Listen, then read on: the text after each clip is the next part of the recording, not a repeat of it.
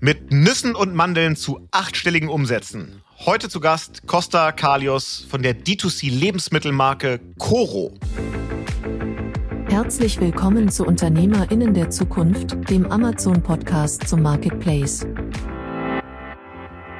Wir sind eine Brand, die vorwiegend haltbare Lebensmittel in Großpackungen vertreibt, über verschiedene Kanäle online und offline. Haben mal angefangen vor etlichen Jahren mit einem kleinen Bunch auf Früchten und Nüssen und sind dann immer mehr in die Breite gegangen und haben daraus eine eigene Marke gemacht, die Marke Koro. Und heute stehen wir eigentlich für alles, was irgendwie mindestens sechs Monate haltbar ist und was irgendwie im Lebensmittelbereich ist. Ich bin Alexa. Herzlich willkommen zu Unternehmerinnen der Zukunft, dem Amazon-Podcast zum Marketplace. Wir stellen euch Menschen vor, die smart online handeln. Clevere Marketplace-Profis und erfahrene E-Commerce-Experten berichten offen von ihren Erfolgen und Fails. Und hier ist euer Gastgeber, Jan Bechler. Wir springen direkt rein. Es ist kein Geheimnis, dass wir diese Folge noch im Dezember aufzeichnen zu einer Zeit, wo auch ja Adventskalender noch en vogue sind. Und tatsächlich hatte ich in dieser Woche ein Produkt von seiner Firma in meinem selbst gebastelten Adventskalender. Ein Produkt von Coro und der Gründer ist Costa. Moin Costa, cool, dass du bei uns bist. Hallo, moin, danke, dass ich da sein darf. Also, Energy Balls Salty Caramel war mein Adventskalendergeschenk äh, vor zwei Tagen. Also man hört schon raus, es geht irgendwie um Lebensmittel aber du kannst es viel genauer und viel besser erklären. Was macht ihr mit Coro? Du hast schon richtig eingeleitet, glaube ich. Ähm, es geht um Lebensmittel. Wir sind eine Brand, die vorwiegend haltbare Lebensmittel in Großpackungen vertreibt. Das machen wir über verschiedene Kanäle online und offline. Haben mal angefangen vor etlichen Jahren mit einem kleinen Bunch auf, ähm, ja, ich würde sagen, Trockenfrüchten und Nüssen und sind dann immer mehr in die Breite gegangen und haben daraus eine eigene Marke gemacht, die Marke Coro. Und heute stehen wir eigentlich für alles, was irgendwie mindestens sechs Monate haltbar ist und was irgendwie im Lebensmittelbereich ist und haben jetzt angefangen, auch eigene Produ Produkte auch zu entwickeln und so weiter. Also Coro ist gleich Food Brand. Alles klar. Ähm, und die Geschichte dieser Food Brand, die hat, wenn ich das so richtig recherchiert habe im Vorfeld, angefangen mit einem Buch, das ich auch mal gelesen habe, so kurz, kurz vor Ende der Uni-Zeit, als ich mir überlegt habe, ob jetzt schon der richtige Zeitpunkt ist, äh, zu gründen. Und zwar äh, von dem Kollegen Faltin, das Buch Kopf schlägt Kapital. Ich glaube, das ist ja so eins der, man kann fast sagen, Standardwerke so ja. der deutschen Gründer- und Gründerinnen-Szene. Äh, sag doch mal so aus deiner Sicht, also was ist die Idee hinter dem Buch und wie hat das die Gründung von Coro beeinflusst? Mm, also ich habe damals ähm, Jura studiert und wollte eigentlich Richter werden weil in meinem Verständnis irgendwie alle Richter sehr ungerecht sind, was es auch wieder heißen mag. Ja? ja. Und während ich halt studiert habe, habe ich im Kopierladen der Uni gearbeitet und so. Es war der geilste Job der Welt. Ich musste mir Karten austeilen, konnte nebenbei mein Ding machen und so. Und ähm, für mich war wichtig, ich wollte mal mein eigenes Ding machen. Und irgendwann war ich an einem Punkt, wo ich gesagt habe, so, okay, wie mache ich das eigentlich? Richter zu sein ist geil. 30 Jahre später gucke ich jetzt auf meiner Veranda, finde Recht, okay. Aber hey, vielleicht würde ich doch lieber was Kreativeres machen und so. Aber ich habe keine Kohle, was mache ich jetzt, ja? Dann habe ich dieses Buch ähm, gemeinsam mit meinem damaligen Kollegen Robert gefunden und dachte mir, das ist ja ein geiler Ansatz. Ähm, das Buch beschreibt nämlich den, ähm, ich sag mal, alternativen Weg, eine Firma aufzubauen, nämlich nicht im klassischen Sinne von Produkte sozusagen in Kleinpackungen vertreiben oder äh, Unternehmensteile der Firma selbst aufbauen, sondern das sagt halt ganz pragmatisch so, hey, lass doch alles Überflüssige weg, nimm dir doch ein Produkt, was irgendwie haltbar ist, nimm Großpackungen, versuch die Handelswege abzuschneiden, ja, und wirklich diese Mittelmeeren rauszunehmen und dann fokussiere dich einfach aufs Wesentliche. Und das hat mich damals extrem inspiriert, weil der Professor, der das geschrieben hat, der Professor Faltin, ja auch das bewiesen hat. Ne? Der hat ein Unternehmen gegründet, das ist Tee-Kampagne. Das gibt es ja heute noch. Das ist jetzt der größte Importeur für Darjeeling-Tee in ähm, Europa. Und das war einfach für mich ein Paradebeispiel, wo ich gesagt habe, hey, der hatte halt ein Produkt gebaut, hat bewiesen, es geht. Was mich aber da eigentlich gereizt hat an der Idee, und das ist so ein bisschen auch der Bezug zu Koro, ähm, ich fand das super spannend, ich habe es adaptiert auch und so weiter. Die, dieses, ich sag mal, Rohprinzip der Großpackungen und der Cutting-off-Middleman sozusagen, der, der Handelsstufen überspringen. Aber ich wollte eben nicht eine T-Kampagne bauen, sondern ich wollte eben, heute siehst du 1300 T-Kampagnen, ne? Und das war, das hat mich einfach, einfach wahnsinnig inspiriert zum damaligen Zeitpunkt. Weil ihr jetzt 1300 verschiedene Produkte habt bei euch im Sortiment? Richtig, genau. okay, okay. Und erklär mal so ganz operativ, was heißt das dann? Großpackungen, was heißt das äh, zwischen Handelsstufen rausnehmen? Also ich habe es schon gesagt in der Anmoderation, ich glaube so Nüsse und Mandeln waren so die ersten Produkte, aber wie habt ihr es genau gemacht?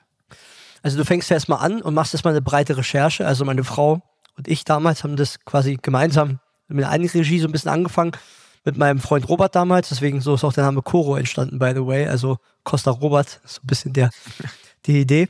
Und ähm, wir haben uns halt gefragt, ähm, beziehungsweise meine Frau, warum sind halt Supply Chains, also warum sind einfach Endprodukte so teuer? So, ja. Also gerade in der vegetarischen und veganen Ernährung hast du halt Rohstoffe und die sind halt teuer. Und wir dachten, gut, jetzt müssen wir überlegen, so, können wir das irgendwie besser machen, können wir das irgendwie anders machen. Ne? Und dann war es halt super spannend zu gucken, kann man denn irgendwie diesen Ansatz gehen, der dem Buch beschrieben wird? Kann man denn Handelsstufen auch überspringen? Und ähm, wir haben eine ganz platte Recherche gemacht, sind einfach quasi auf alle Großhändler, Lieferanten und so zugegangen und haben dann einfach ähm, geschaut, was wird uns angeboten. Das heißt, ähm, war so ein bisschen Angebot und Nachfrage. Und da haben wir halt erstmal einen Großhändler gefunden, der ein Standardsortiment irgendwie anbieten kann. Dann schmeißt du das einfach ins Internet so und verbindest das mit gewissen klaren Werten. Ne? Und der, der Fokus war halt damals sehr stark auf Transparenz. Wir haben gesagt, hey, wir sind eine Marke, wir sind ehrlich. Wenn wir halt einen Preisvorteil sehen, geben wir den an die Kunden weiter und machen keinen Schnickschnack in dem Sinne, sondern das Produkt liegt im Vordergrund. Und so gehen wir da heute auch noch ran. Ja. Okay, und dann, äh, was heißt Großpackung bei Nüssen? Also in welchen Mengen kann man das äh, verkaufen? Kannst du dir aussuchen. Ähm, in der Regel, ähm, also wir haben auch 25 Kilo Säcke, ja, ähm, okay. aber das ist natürlich super spannend. Aber 500 Gramm bis ein Kilo ist eigentlich so die Großpackung in dem Bereich. Und die habt ihr euch dann irgendwo beim, beim Großhandel besorgt und war, genau. war Amazon dann für euch der erste Verkaufskanal oder war es ja. der eigene Online-Shop? Also beides. Wir haben eigentlich überall gestartet. Ganz am Anfang haben wir bei Amazon gestartet haben dann den Online-Shop parallel dazugeschaltet und haben dann ja, die Produkte reingestellt und dann kamen die ersten Verkäufer rein und dann fängst du an, dich damit zu beschäftigen. Ne? Was kannst du verbessern? Was ist ein Sortiment? Kann ich vielleicht den Großhändler nochmal überspringen und so weiter? Der Vorteil bei dem war halt, der hatte halt alles aus einer Hand. Ja, das heißt, du fängst erstmal irgendwie an, aber dann stellst du halt fest, hey, es gibt noch alternative Angebote. Ne? Und dann gehst du erst in die Feinarbeit. Und das ist das, was wir heute bei Cora auch machen. Jede Supply Chain oder jede Produkt-Supply Chain besser gesagt, hat ihre eigene Geschichte. Also wir sind jetzt nicht mehr in dieser Großhändlerstruktur sozusagen, wie wir angefangen haben, sondern wir schauen eben auf Produktebene, wie können wir auf einem einzelnen Produkt, bei einem einzelnen Produkt den Mehrwert generieren. Ja, und das machen wir individuell mittlerweile pro Produkt. Das haben wir über die Jahre einfach immer weiter ausgebaut haben halt auch festgestellt, gerade am Anfang, wo, ich sag E-Commerce so ein bisschen noch, äh, ich sag mal, in den Startlöchern war, so, oder auch ne, wo viele noch nicht so diese, dieses Superfoods-Thema oder Lebensmittel auf, auf dem Schirm hatten, gab es einfach viele Mondpreise am Markt. Das war halt unsere Chance. Wir waren sehr preisstark ausgelegt. Durch dieses Supply Chain-Thema haben wir einfach super knapp kalkuliert und sind einfach in den Markt reingekommen. Das war auch der, das, der, sozusagen der Vorteil auf Amazon. Ne? Du wirst halt eher gesehen. Und ähm, das hat uns dann am Ende nach oben gespült. Und wann ging das los bei euch? Angefangen hat das im Jahr 2013, so ein bisschen recherchetechnisch wurde dann aber professioneller im Jahr 2014. Dann haben wir die ersten Investoren gefunden. Das waren so Seed-Phasen-Investoren aus ähm, dem Business Angel Verband Rhein-Main und haben dann mit dem ersten Geld quasi ein bisschen Working Capital aufgebaut, Produkte getestet, aber auch Marketing. Ja, und seitdem ging es so weiter. Okay, und heute, was steckt so hinter Coro an Umsatz, Mitarbeitern mit, mit 1300 Produkten? Also, es ist über die Jahre einfach enorm geworden das, was Koro heute ist, ist einfach, war un ist unvorstellbar. Für mich auch gewesen. Wir haben mal angefangen mit drei Mitarbeitern, heute sind wir ungefähr, ich weiß es tatsächlich gar nicht genau, ungefähr 300. Wow. Ähm, also das sind wirklich die Leute, die im Büro arbeiten. Im Lager bei unserem Partnerdienstleister hast du nochmal, ich würde schätzen, roundabout 80, also fast 400 Menschen, ähm, die für Coro arbeiten. Und umsatztechnisch, ja gut, das ist auch kein Geheimnis. Ähm, wir sind quasi über die Jahre weiter gewachsen. Wir haben jetzt Mal 2016 hatten wir einen Umsatz von einer Million, haben uns dann verdoppelt, zwei Millionen. Dann waren es fünf, nochmal irgendwas. Und dann nach Corona ist es halt voll durch die Decke gegangen. Dann waren es irgendwie roundabout ungefähr 20, dann 60 und heute sind wir auf einer Runrate einfach über 100. Ne? Wow, wow. Krasse, äh, krasses Wachstum.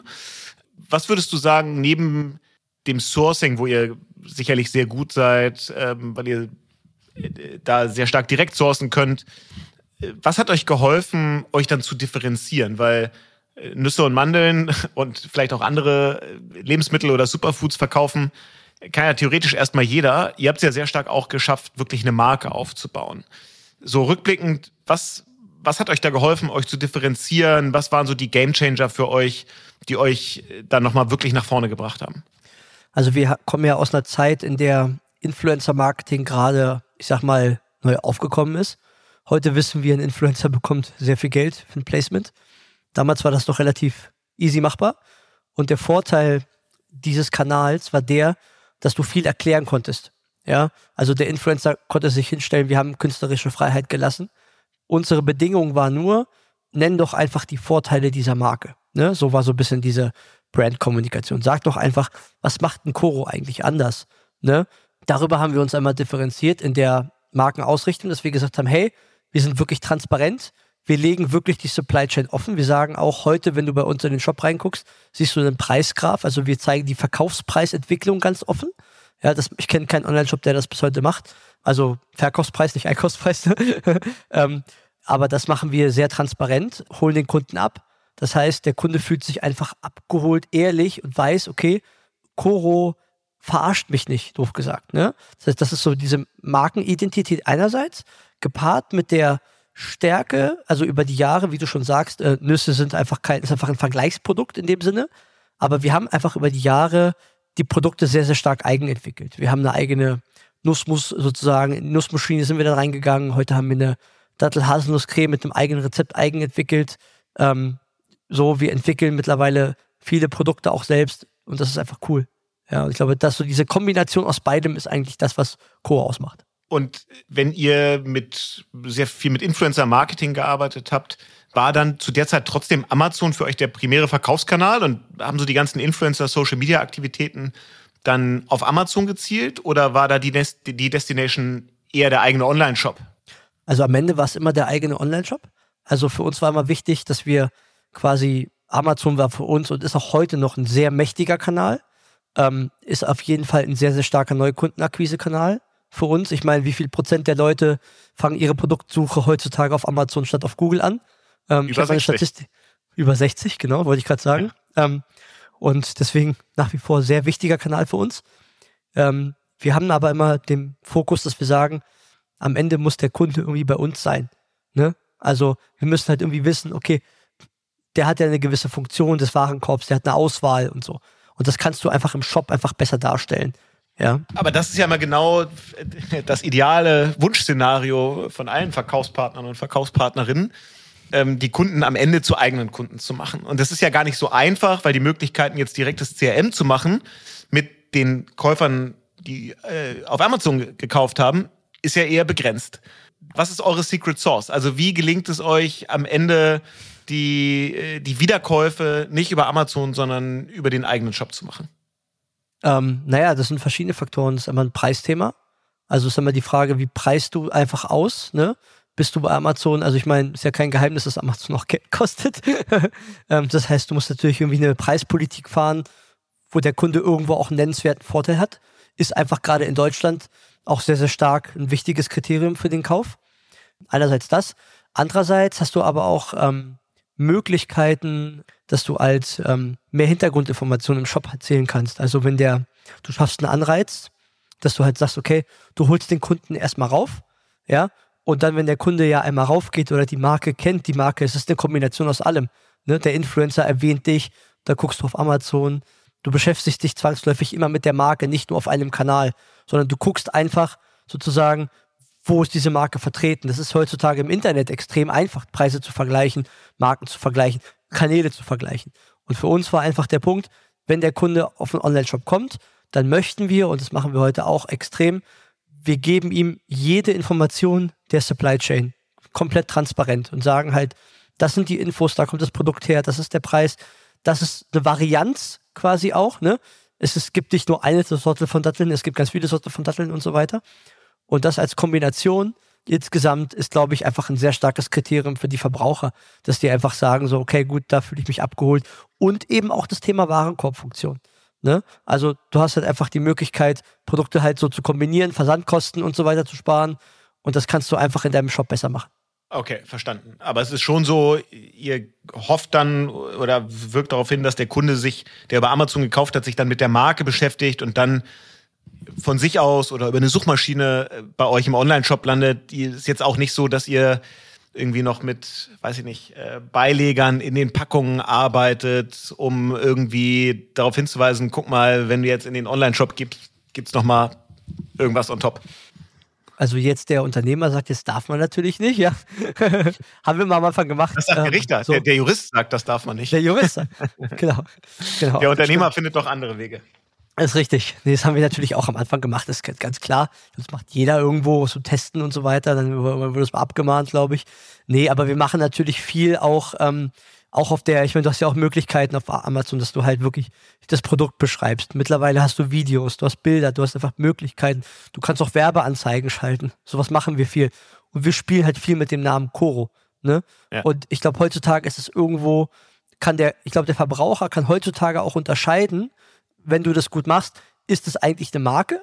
So, ähm, was ist das für ein Produkt? Ich glaube, bei Lebensmitteln ist es halt ein Thema, da gucke ich halt eher auf die Marke rauf. Wenn ich aber weiß, es ist ein USB-Kabel, dann ist mir die Marke irgendwo egal, Hauptsache der Preis stimmt, ne? Und ich glaube, das ist so ein bisschen diese, der Fokus, den du im Food halt auch haben kannst, dass du halt dann sagen kannst, Koro, ach, Koro, kenne ich die Marke? Ja, gut, dann gehe ich mal gucken oder kenne ich die Marke nicht, gucke ich trotzdem. Und das ist halt cool. Ja, okay. Jetzt eure Produktkategorie, ich stelle mir das so vor, äh, bei, nach, weiß ich nicht, Nüssen in Großpackungen gibt's wahrscheinlich jetzt kein dramatisch hohes Suchvolumen. Ähm, das heißt, da muss man schon eher Bedarfsweckung betreiben. Und äh, klar, du hast eben schon gesagt, Influencer-Marketing ist so das eine. Die, die Frage ist aber, was macht ihr noch, um um dafür überhaupt ein Bewusstsein zu erzeugen und, und Traffic zu generieren? Also was sind so andere Marketingkanäle von euch? Und daran anschließend, so in diesem ganzen Bereich Superfoods, gibt's ja so einen Wettbewerb mittlerweile. Also wie gelingt es euch, da irgendwie Aufmerksamkeit zu erzeugen? Mhm. Also Thema Kanäle. Ich meine, wenn man an Amazon denkt, also was wir wirklich machen, ist halt Preis-Leistungs-Verhältnis im Vordergrund setzen. Dann haben wir wirklich ähm, hochqualifizierte Listings mit wirklich einem richtig guten Content, ne? hat ja eben schon gesagt, wirklich auch Premium-Content für Marken, sozusagen, wo man sagen kann, okay, die Marke ist eine Marke, ne? Wir haben eine gute SEO-Optimierung, wir machen da PPC-Kampagnen, das Ganze drum und dran auf Amazon. Jetzt Influencer-Marketing nach wie vor ein sehr starker historisch gewachsener Kanal. Das machen wir viel. Wir testen viel FBA aus, ja, auch Pan-EU, auch für neue Länder. Ist ein sehr ähm, guter Kanal sozusagen. Vorteile sind halt extrem groß. Das ist halt ein, ein starkes Thema. Und wir nutzen viel so, ich würde sagen, Performance-Marketing-Themen. Ne? Also diese PPC-Kampagnen ähm, und viel Google, Facebook, also so diese Kombination aus, aus allem ist das, was wir machen. Plus auch ein sehr starker Neukundenakquise-Kanal ist mittlerweile der Lebensmitteleinzelhandel geworden. Weil ähm, wir haben eine starke Kooperation mit DM, Rossmann und allen möglichen Einzelhandel sozusagen, sind da präsent.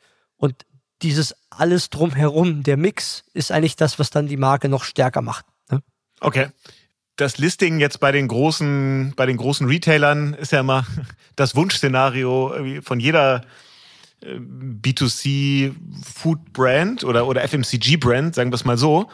Äh, wie, wie ist euch das gelungen, aus der Masse an Superfoods Unternehmen irgendwie herauszustechen, damit genau eure Produkte jetzt bei DM oder Rossmann stehen? Mm, ich glaube, das ist so ein Mix. Ich glaube, was wir halt anders machen ist, Retail ist nach wie vor einfach der, der größte Kanal. Das machen wir uns nichts vor. Die meisten Leute irgendwie, weiß nicht, ich glaube 70, 80 Prozent der Menschen kaufen noch immer offline ein. Das heißt, aber für euch ist es nicht der größte Kanal. Nein, genau. Und das wollte ich gerade sagen. Ähm, was wir machen oder was wir anders gemacht haben, historisch gesehen, wir haben immer versucht, die Kundenbeziehung bei uns zu haben und zu ownen. Ne? Wir haben eine eigene Community aufgebaut. Wir haben die Leute zu uns geholt, Influencer Marketing. Wir haben den Influencer-Leuten gesagt, hey, wir konvertieren das irgendwie auf unsere Kanäle in dem Sinne. Ne? Das heißt, dass die Wahrnehmung von Coro am Markt einfach ist, wir sind eine eigene Marke. Und ich glaube, das ist das, was, was auch ein Retailer auch gerne sehen möchte. Weil am Ende, was hat denn ein Retailer sozusagen, ähm, was möchte er denn? Er möchte eine Win-Win-Situation hervorrufen. Ne? Und ich glaube, das ist das, was Coro sehr, sehr stark macht. Wir bieten halt dieses quasi die eigene Community. Ne? Also wir haben eine eigene quasi ja, Struktur, wo wir sagen können, hey, ihr wollt was probieren, ne, vielleicht eine Kleinpackung, wie auch immer, ja, dann geht zu DM. Da sind die Kleinpackungen ja da. Ne? Und ähm, das ist eine ganz klare Abgrenzung auch, die wir machen. Also offline gibt es andere Produktgrößen als online. Also, ne, das heißt, das, wir kommen uns da nicht in die Quere. Es gibt eine klare Abgrenzung. Ähm, das ist auch wichtig, auch für die Retailer, würde ich sagen, dass man da auch wirklich einen Fokus hat. Und ähm, wie gesagt, wenn wir online auch Werbung machen und wirklich offensiv sagen, hey, dann geh doch zu DM, wenn du es probieren möchtest und so, freut sich natürlich auch DM, weil DM auch seine Verkäufe natürlich kurbeln kann und so weiter. Oder jemand, also DM als Beispiel, ne? Ähm, der Retailer im Allgemeinen. Und ich ja. glaube, diese Kombination ist, glaube ich, sehr stark. Okay, äh, also ihr macht äh, Amazon, ihr macht den eigenen Online-Shop, ihr habt eine ganze Reihe von Retailern. Gibt es darüber hinaus noch weitere äh, Vertriebskanäle für euch? Also der Piran, ähm, mein geschätzter Kollege, ist ja ein sehr kreativer Mensch, zum Glück. Wir probieren auch viel aus. Wir haben auch mal einen Frauenlauf gesponsert. Also so Offline-Events oder Wochenmärkte. Ja, alles Mögliche eigentlich. Also wir sind da eigentlich überall vertreten. Festivals machen wir auch. Äh, und da kann man die Produkte dann kaufen? Mhm, mhm. Okay. Da kannst du die Produkte kaufen. Ähm, also kommt aufs Festival an. Äh, wir gehen auf Messen. Ja, Messen sind auch sehr vertreten mit dem eigenen Stand und sowas. Also wirklich maximale Präsenz. Aber andere Marktplätze neben Amazon bespielt ihr nicht? Auch, aber ist nicht so relevant wie Amazon. Ja, okay. Also wir sind auch auf Ebay und so weiter, auch real.de, aber das mit Abstand ist das nicht. Also Amazon ist einfach der Kanal. Ja, okay. Du hast ja schon gesagt, dass ihr Amazon auch dahingehend zu skalieren versucht, dass ihr eben in weitere Länder geht, also Pan-EU äh, aufgeschaltet habt. Ich habe vorher in der Recherche ähm, festgestellt, ihr seid jetzt auch in die USA gegangen, mhm. ähm, habt da die ersten Schritte gemacht. Erzähl mal, also was der Hintergrund dahinter ist, klar, mehr Umsatz, aber wie sich das so für euch gestaltet hat. Ähm, was war da besonders schwierig? Was hat gut funktioniert? Was hättet ihr vorher vielleicht anders erwartet? Also ähm, vielleicht Amazon-Geschäft im Allgemeinen. Also wir haben ähm, nutzen das halt als, sag mal, als Akquisekanal. Also sprich, ähm, im ersten Jahr, wenn du so willst, hatten wir ein Wachstum auf Amazon von knapp 400 Prozent. Ja, also zwischen 2020 und 2021. Dann irgendwann 2021 bis 2022 waren es dann irgendwie 55 Prozent. Also Amazon wächst einfach relativ stark generell und bietet den Vorteil gerade bei so, ich sag mal, was ich eben meinte, auch mit den Tests sozusagen. Du schickst halt Ware nach Amerika und kannst mal unkompliziert mit dem geringen SKU-Portfolio was austesten. Ja, das ist so eigentlich, was so die Idee. Was du halt immer nicht unterschätzen darfst, sind diese ganzen Anforderungen, die QM-technisch sind, ne? Qualitätsmanagement, Etiketten, Anmeldungen und so. Das läuft halt komplett anders. Und das war halt ein Prozess, den haben wir echt ein bisschen unterschätzt. Wir haben gedacht, gut, komm, wir stellen das online. Alles funktioniert nicht, ja. Du brauchst halt schon, hast einen Rattenschwanz natürlich, ne? Und das war so ein bisschen so, wow. Wir dachten, einen Monat sind wir durch, aber es waren dann, glaube ich, sechs Monate oder so. Ja, und ähm, mussten auf die Genehmigung warten. Das ist halt echt eklig. Ja, gerade als Unternehmer, wenn du halt verkaufen willst und willst handeln und willst machen, das dauert richtig lange. Ja, also das überrascht mich nicht. Wir sehen das ja bei uns bei, bei Fink 3. Wir haben uns ja nun Anfang des Jahres mit, mit Fortress Brand aus den USA zusammengetan, die eben genau das machen, die äh, Unternehmen dabei helfen, auf den amerikanischen Marketplace zu kommen und machen das jetzt ja auch für, für Fink 3 Kunden. Okay. Ähm, deswegen, ich glaube, so diesen, so einen Shortcut zu haben, das hilft schon, aber nicht alle wollen oder, oder können den gehen. Deswegen ist es, glaube ich, ganz wertvoll, da so eure Erfahrung ähm, mal zu hören, was, was da dann viel länger gedauert hat, als, als ihr es mal gedacht habt. Du glaubst aber, es lohnt sich für euch trotzdem, weil wenn ihr sagt, das ist für euch in erster Linie ein Neukundenkanal, dann braucht es ja konsequenterweise auch den Online-Shop. Es braucht eine eigene Logistik, äh, um die Absolut. USA dann bedienen zu können. Also das, Absolut. da geht ihr jetzt den ganzen Weg. Also das ist doch gar nicht so final, sage ich jetzt mal. Also was wir jetzt gerade machen ist, das ist halt das Gute immer an Amazon. Du hast eine Möglichkeit, das einfach zu testen. Du hast diesen Full-Service-Test. Und wir gucken jetzt erstmal auf Produktebene, was kommt da für eine Resonanz. Ne? Und die erste Resonanz ist bislang eigentlich positiv. Wir hatten erste Sales und so weiter und so fort. Und ähm, jetzt sind wir halt gerade dabei, das nochmal auszuwerten. Und dann bemessen wir nochmal, je nach, das hängt natürlich auch vom Kapital ab, logischerweise müssen wir nochmal entscheiden und validieren, okay, reicht das eigentlich? Wie viel Kapital brauchen wir eigentlich? Aber es ist schon der Plan, dorthin zu gehen. Die Frage ist nur, wie schnell wir das machen können. Wie gesagt, ähm, wir haben eine Recherche gemacht, wir sind vor Ort gewesen, wir haben Lagerhäuser, alles recherchiert und so weiter. Aber die Anforderungen sind einfach ganz andere. Du musst gucken, wo fängst du an, ne? Welche Region? Kalifornien, ne? So ist andere Bedingungen als auf der anderen Seite sozusagen und so. Und das sind alles so Punkte. Das heißt, die Vorbereitungszeit dauert da einfach. Und das wird auch noch ein bisschen dauern, hängt auch wirklich vom Kapital ab. Ja, jetzt hast du ein paar Mal Kapital angesprochen. Wenn man so stark wächst, wie ihr gewachsen seid, dann heißt das ja auch immer mehr Produkte, die irgendwo in Lagerhäusern liegen, immer mehr Working Capital. Ganz am Anfang habt ihr mit Business Angels gearbeitet. Ja. Ähm, hast du ganz am Anfang gesagt. Erzähl mal, wie so das Thema Kapital bei euch aufgesetzt ist. Habt ihr dann irgendwann euch einfach Fremdkapital geholt, seid zu Banken gegangen? Habt ihr Investoren mit dazu genommen? Also wir haben versucht am Anfang mit Banken zu arbeiten. Also wir hatten noch eine, Linie am Anfang und so. Aber du stößt relativ schnell an Grenzen. Ja, weil die Frage ist halt, wofür ist Fremdkapital irgendwo da? Für mich war Fremdkapital oder ist Fremdkapital dafür da, klassischen Warenbestand irgendwie vorzufinanzieren. Ne? Das zahlst du irgendwann dann wieder zurück und kannst dann damit arbeiten. So. Ne? Du hast aber keine Möglichkeit zu testen und neue Sachen auszuprobieren. Und deswegen haben wir uns halt dafür entschieden, einen Investor zu suchen und haben damals dann in 2016 den Georg Kofler gefunden. Und ah, der Georg, aus der Hülle der Löwen. Genau. Also damals das, noch nicht, aber heute. Ja, ja, genau. Und ähm, der hat dann relativ unternehmerisch einfach investiert. Das waren so, glaube ich, zwei oder drei Gespräche. Also es war, glaube ich, einer der mutigsten Menschen, also es ist auch heute noch einer der mutigsten Menschen, die ich kennengelernt habe. Das, ich hab, wir haben das bis zum Ende auch gar nicht geglaubt, dass der irgendwie da Geld steckt. Weil unterschrieben ist immer das eine, aber die Kohle muss irgendwie da sein. Und die war dann da. Und das haben wir dann gemacht, haben dann gearbeitet, haben dann so ein paar ähm, Finanzierungsrunden mit ihm gemacht, intern. Und haben dann gesagt, so ein bisschen getestet, aber irgendwann war halt ein Punkt erreicht, so, wie richtest du die Firma strategisch aus? Wir waren dann so in der Gruppe von ihm drin, der hatte die Social Chain AG als Gruppe und ähm, war die Frage so, wollen wir eher in diesem Börsenkonstrukt bleiben, quasi als Tochter, oder wollen wir halt eher sagen, hm, eigenen Weg? Wir haben uns dafür entschieden, einen eigenen Weg zu gehen, haben dann irgendwann gesagt, gut, dann suchen wir eben ein paar VCs, die uns irgendwie dann helfen. Und daraus ist das entstanden, was, was wir heute haben. Georg ist noch dabei. Wir haben aber ein paar coole Partner mit dabei, ein paar namhafte VCs auch und ich glaube, die Kombination ist einfach cool und ähm, hat uns halt sehr geholfen. Also ich glaube, dass auch finanziell.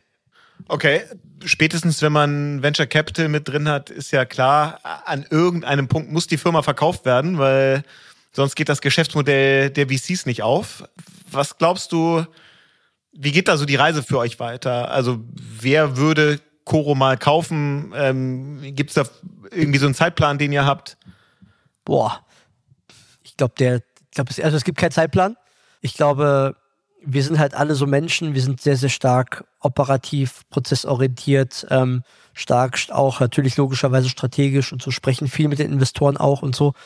Ich glaube, das ist immer Angebot und Nachfrage. Also wir können uns alles vorstellen.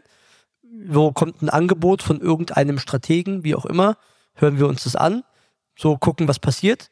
Ähm, was wir machen, ist, wir setzen uns jeden, jedes Jahr einmal zusammen, reviewen, wo wir stehen und bislang war das halt immer so, hey, keep going, weiter geht's und gucken halt sozusagen, was liegt auf dem Tisch und was nicht.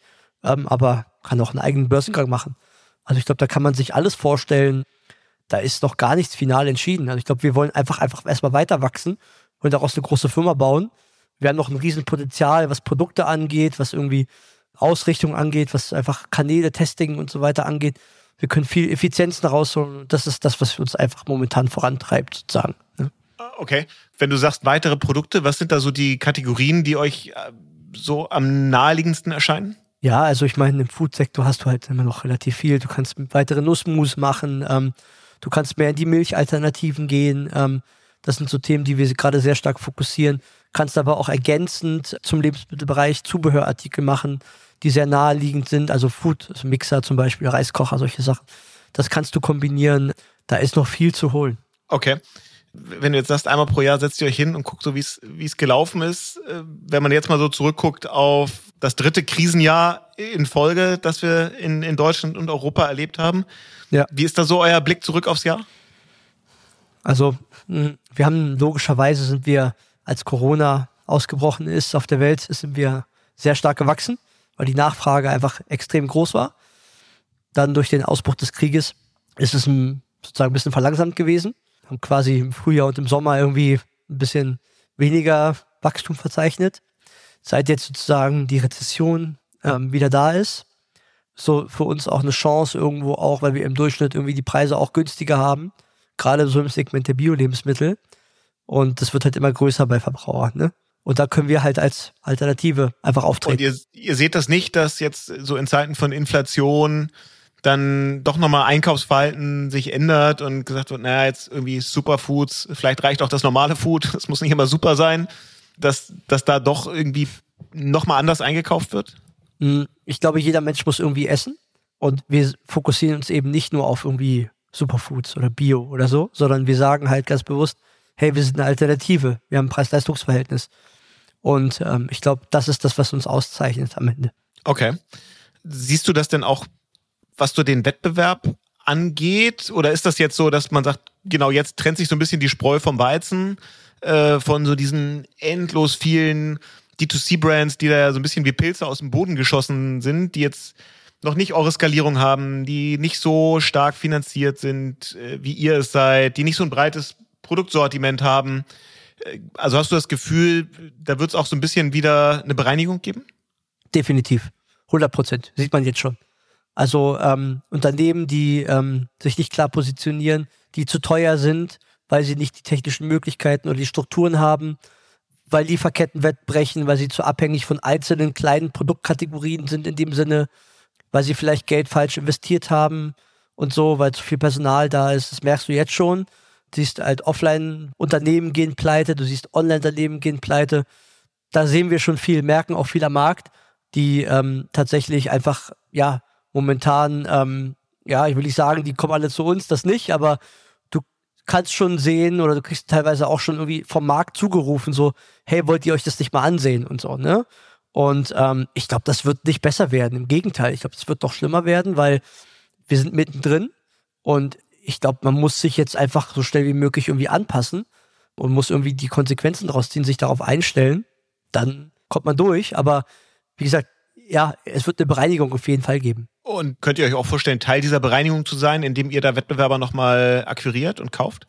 Das kommt immer aufs Angebot an. Grundsätzlich, ja, klar. Also warum nicht? Ich meine, wir schauen uns halt den Deal an auf die Ebene. Macht er Sinn, macht er nicht Sinn? Und so bewerten wir das unternehmerisch einfach. Da sind wir Unternehmer in dem Sinne, durch und durch. Kann sein, kann nicht sein. Ne? Ja, okay. Lass uns noch mal ein bisschen auf so eure Managementstruktur äh, gucken, weil eigentlich müsste man Coro ja umbenennen und das heißt gar nicht mehr Koro, weil Kopie. Ro ist immer oh, genau Ro, dein dein Mitgründer Robert ist irgendwann rausgegangen und dann gibt's ja eine Geschichte, die ist jetzt ja auch schon ein paar Mal erzählt worden, auch in anderen Podcasts, dass ihr dann am Ende, glaube ich, einen ehemaligen Praktikanten mittlerweile zum nicht nur Geschäftsführer, sondern auch Gesellschafter gemacht habt. Ja, kann man so sagen. Also Praktikant war nicht, war Werkstudent. Oder Praktikant doch, am Anfang war auch Praktikant, stimmt. Aber Werkstudent ist, glaube ich, immer so das Bezeichnendste. Ja, es ging halt einfach darum, der Robert, der wollte damals raus, war nicht so der Unternehmertyp. Und der Robert war dann die Frage, so was machen wir mit seinen Anteilen? Ne? Es war damals so eine relativ dynamische Situation. Wir hatten diese Seed-Phasen-Investoren, die haben auf ihren eigenen Gewinn getrimmt, in dem Sinne, ne? dass sie da irgendwie rauskommen und so. Dann war das eine relativ harte Geschichte. So, der Robert wollte dann irgendwie auch eine andere Zahl haben und so. Dann haben wir uns da angefangen zu streiten und so. Und ich habe einfach jemanden gebraucht, der mich einfach unterstützt. Einfach gerade bei so Cashflow-Prozessen und ähm, Buchhaltungsthemen und so war am Anfang das Thema. Und ich habe dann parallel lustigerweise eine E-Mail bekommen einfach und eine Facebook-Nachricht beides von Piran. Und dann hieß es so, hey, ich würde gerne Affiliate-Marketing für euch machen. Und mein erster okay. Impuls ist immer so, oh nee, nicht schon wieder so jemand, der hier irgendwie, ne? Da bin ich immer ein bisschen abweisend. Ähm, und dann dachte ich mir, nee, ich höre mir das mal an. Dann haben wir uns getroffen und dann hat, er mich interviewt und wir haben irgendwie gesprochen. Ich habe halt irgendwie gemerkt, so, ey, der ist eigentlich ein ganz cooler Junge, der ist eigentlich cool. Naja, vielleicht frage ich ihn einfach mal ganz doof. So, habe ich ihn gefragt und dann hat er angefangen und dann haben wir gemerkt, so, hey, das macht irgendwie Sinn. Und es war von Anfang an, war das nicht so ein, so ein Überunterordnungsverhältnis oder so, sondern das war eine partnerschaftliche Ebene. Wir haben einfach gemeinsam gemerkt, so, hey, wir haben die gleiche Vision, wir haben Bock drauf, wir können es irgendwie cool aufteilen. Ich kümmere mich eher um dieses ganze, sage ich jetzt mal, interne Logistikprozesse, Strukturen so ein bisschen und Piran kümmert sich um den ums Marketing und das war halt cool Und dann mussten wir noch die Investoren überzeugen. Die waren am Anfang eher abgeneigt und so. Und das, der Piran ist, ähm, ich glaube, einer der, ja, wie soll ich sagen, der, der besten Verhandler und Trader, die ich kenne. Der hat nämlich damals, ähm, ja, Yu-Gi-Oh! gespielt. Also Yu-Gi-Oh! ist so ein Trading Card Game. Hat ähm, relativ viel Kohle gemacht damit und einfach gesagt, so voll unternehmerisch, dafür bewundere ich ihn immer noch extrem. Ähm, ich stecke einfach alles da rein, so. Ne? Und dann bist du halt an dem Punkt, wo, wo auch so Investoren sagen, so, okay, krass, der packt da halt was rein und gibt noch ein Darlehen, ja, dass wir den Sommer überstehen. Und ja, jetzt ist er da. Wir haben es weitergeführt und ähm, nach wie vor super. Also, also beeindruckende Geschichte. Wir sind gespannt, wie die weitergeht. Ich habe mich gefragt, ganz am Anfang, als wir über Kopfschläg Kapital das Buch gesprochen haben, habe mich gefragt, kennt eigentlich der Autor, der Professor Faltin, kennt ihr euch? Habt ihr mit dem mal ja, Kontakt ja. gehabt? Ja, ja, ja, ja. Also ich habe am Anfang habe ich ihn ein bisschen belagert. Ich habe ihn bei seinen Vorlesungen besucht und so weiter. Ich wollte auch, dass er bei uns investiert. Ähm, wir haben ja mal ganz verrückt angefangen, bevor wir Lebensmittel gemacht haben, haben wir ja mit so Waschmittel experimentiert, wir haben ja alles Mögliche probiert. Und dann habe ich ihn einfach versucht zu bekehren, hey, wollen Sie das nicht machen und so. Und der wollte er nicht, ja. Und dann Wahrscheinlich ein Fehler rückblickend. Kommt drauf an, ich weiß nicht, wie seine Ausrichtung war. Wir haben ihn dann nochmal getroffen, also einfach im Dreiergespräch, der Piran und ich und ähm, der Professor, als er sein zweites Buch veröffentlicht hat da, ähm, also David gegen Goliath. Und war schon ein interessantes Gespräch. Ich weiß bis heute nicht, was er über uns denkt. Ich weiß, dass er den Ansatz hat, auch so Kosten wie so PayPal und Transaktionskosten im Allgemeinen und so wegzulassen. Also der ist halt super dogmatisch, ne, in dem, was er tut. Der ist super wissenschaftlich ausgelegt und so. Und das ist, glaube ich, das, warum er dann gesagt hat, er möchte das nicht, weil für ihn ist so, oh, PayPal, gruselig so, ne? Oder oh, Kanäle und so. Und meine ich gar nicht negativ, er ist ja super erfolgreich. Ähm, aber das war, glaube ich, das Thema. Und ich weiß nicht, also mich würde interessieren, was er heute noch über uns denkt, ja. Ja, okay. Vielleicht müssen wir ihn auch mal in diesen Podcast einladen. Das ja, äh, war auf jeden Fall oder ist eine echt beeindruckende Story. Ähm, jetzt irgendwie mit an die 400 Leuten. Und du hast das so lapidar im Nebensatz gesagt, Vielleicht wird es ja auch ein eigener Börsengang. Also spätestens, wenn das kommt, äh, dann wollen wir dich hier wieder im Podcast haben. Mega. Ähm, bei uns ist immer die Abschlussfrage, kennst du wahrscheinlich, ähm, jetzt haben wir gehört, wie viel du verkaufst auf äh, Amazon, zumindest mal so grob. Wie viel kaufst du denn selber? Wie viel Bestellungen machst du so pro Jahr bei Amazon? Allgemein oder Lebensmittel? Nee, allgemein. Boah, ziemlich viel. Ziemlich viel. Also, ich bin Prime-Kunde, ich gucke Video, ich kaufe alles bei Amazon. Alles. Okay. Außer, außer Koro-Lebensmittel, Entschuldigung. Ja, aber äh, ich kaufe eigentlich fast alles dort. Also ich würde sagen, ich kaufe im Monat. Also wenn du meine Frau und mich zusammennimmst, würde ich sagen, mindestens zehn Bestellungen. Ah, okay. Ja? Okay, okay. Da, also ich weiß nicht, ist das viel, ist das wenig? Also ich finde es ja, schon viel. Das ist schon, schon so oberes Drittel unserer Gäste, ja, würde ich sagen. Und äh, wenn es nicht Amazon ist, was ist sonst so euer Go-To-Store, außer dem eigenen Online-Shop natürlich? Boah, schwierig. Also ich bin ja so ein kleiner verrückter Motorradfahrer. Ja, dann gucke ich halt bei Motorradshops so. Wenn ich es bei Amazon nicht finde. Das ist so eher so ein Hobby, aber ja. Okay. Alles klar. Danke für den Ritt durch eure wirklich, also krasse Geschichte. Äh, super interessant und inspirierend zu hören. Ich bin mir sicher, der eine oder die andere bestellt sich jetzt mal das Buch äh, bei Amazon oder auch woanders. Äh, Kopf schlägt Kapital. Wir haben jetzt gehört, was alles aus der Lektüre von so einem Buch werden kann. Und wir beide, wir haben ein Date dann, um euren IPO zu verkünden. Ja? Auf jeden Fall sehr gerne. Vorher doch, bevor es verkündet wird, hier dann am besten. Ne? Äh, genau, gibt's dann exklusiv im Podcast ähm, und natürlich unter amazon.de slash Podcast. Da gibt's nochmal alle Infos zu Costa und Co. Danke, dass du dabei warst, mein Lieber. Sehr gerne, Dankeschön.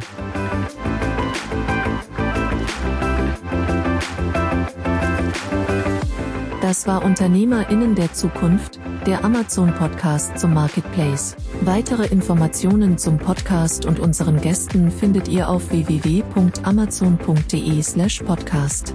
Bis zum nächsten Mal.